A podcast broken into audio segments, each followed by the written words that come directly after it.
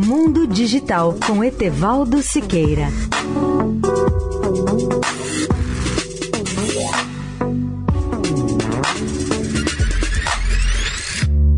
Olá, amigos da Eldorado.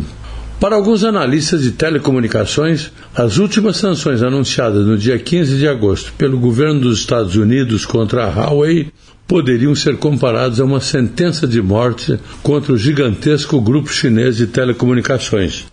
Mas para outros especialistas, essa previsão é prematura e não há razões sólidas para sustentá-la.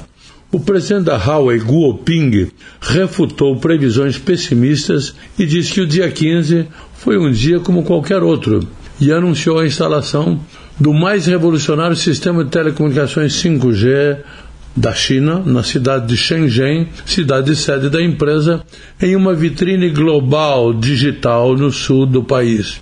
Horas depois da inauguração, a empresa chinesa recebeu uma notícia de que os Estados Unidos irão cortar todos os fornecimentos de semicondutores para a Huawei. E é bom lembrar que a Huawei é o maior fornecedor de equipamentos de telecomunicações do mundo e que já forneceu hardware para redes avançadas de 170 países. Mas sem esses componentes avançados, a empresa poderá sofrer realmente o maior golpe em seu faturamento global que hoje chega a 122 bilhões de dólares por ano.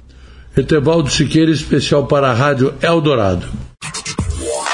Mundo Digital com Etevaldo Siqueira.